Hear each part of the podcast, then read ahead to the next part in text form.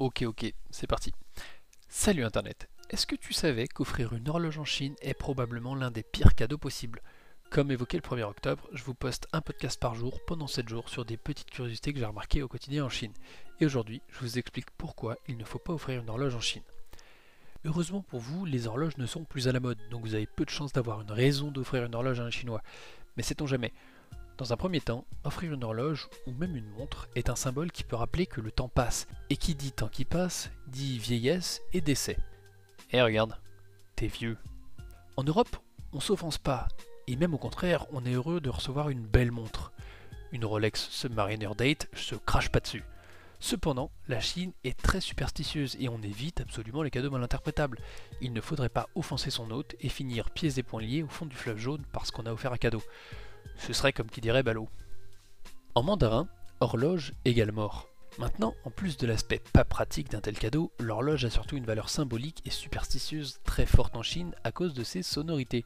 Une horloge se dit shizhong en mandarin, désolé pour vos oreilles, mais est très proche de finir qui se dit songjong, mais qui veut surtout dire assister à des funérailles dans certains contextes. Il y a une petite différence, mais elle peut prêter à confusion et on évite les confusions dans un pays superstitieux. Petite mise en scène très bien jouée par ma part. Moi, tiens, je t'offre une montre. Lui entend, tiens, j'assiste à tes funérailles. Bon bah il reste un peu perplexe, et dans la boîte il y a la montre qui fait tic-tac, tic-tac, tic-tac, t'es vieux. Je joue bien hein, quand même. Bon, vous avez compris que c'est quand même une mauvaise idée. Voilà, c'est fini. Est-ce que cet épisode était trop court? Oui. Allez, petit cadeau bonus. Tellement généreux le type. En vrai, je fais ça juste parce que je me sens trop mal de poster 2 minutes de podcast après 6 mois d'absence, mais bon. Bref, si l'épisode te plaît, je t'invite à lui laisser 5 étoiles sur ta plateforme d'écoute de podcast préférée, la classique, et tu pourras en retrouver plein d'autres sur mon site pérégrinationversl'est.com. C'est parti, anecdote numéro 2, n'ouvrez pas vos cadeaux en public. Allez, comme hier, petite curiosité bonus donc, vous voyez ce moment où tu ouvres un cadeau en public, que t'es déçu, mais que tu dois quand même sourire? Eh ben hop, on n'ouvre pas ses cadeaux en public en Chine et ça n'arrive plus. L'idée en Chine, c'est surtout d'éviter le déshonneur public d'un cadeau un peu moins bien que les autres. C'est même pas spécialement pour celui qui reçoit les cadeaux, mais c'est pour celui qui l'offre.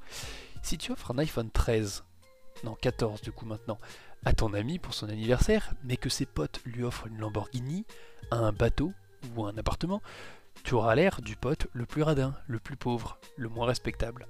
Pourtant, un iPhone reste un cadeau exceptionnel. Ça coûte 1000 balles. Mais si les autres offrent mieux, il est normal de se dire que ton cadeau est moins bien. Ne pas ouvrir ses cadeaux en public permet donc d'éviter un jugement de valeur sur tes cadeaux, et l'honneur en Chine, c'est la base de la société. Ça s'appelle Mianze, la face, et il veut que chacun protège l'honneur de ses interlocuteurs pour éviter d'apporter honte et ridicule en public. Comme beaucoup d'éléments culturels, c'est une tendance qui se perd, surtout auprès des jeunes générations, mais c'est un conseil qu'on m'a donné quand je vivais à Shanghai, que j'ai pu remarquer et appliquer, parce que je recevais pas de cadeaux. Tiens, tiens, tiens, le quatrième article, et c'est un article sur la mort. Curieux On verra ça. J'ai hâte d'être le 8 octobre. Bon, maintenant l'épisode est réellement terminé. Est-ce que je vous fais le laïus habituel ou vous connaissez la musique? Si la Chine vous intéresse, j'ai plein d'autres articles sur mon... Non. Non, ça me saoule. Allez hop, c'était le quatrième épisode de cette Golden Week. Je vous donne rendez-vous demain à 18h et on va parler d'honneur.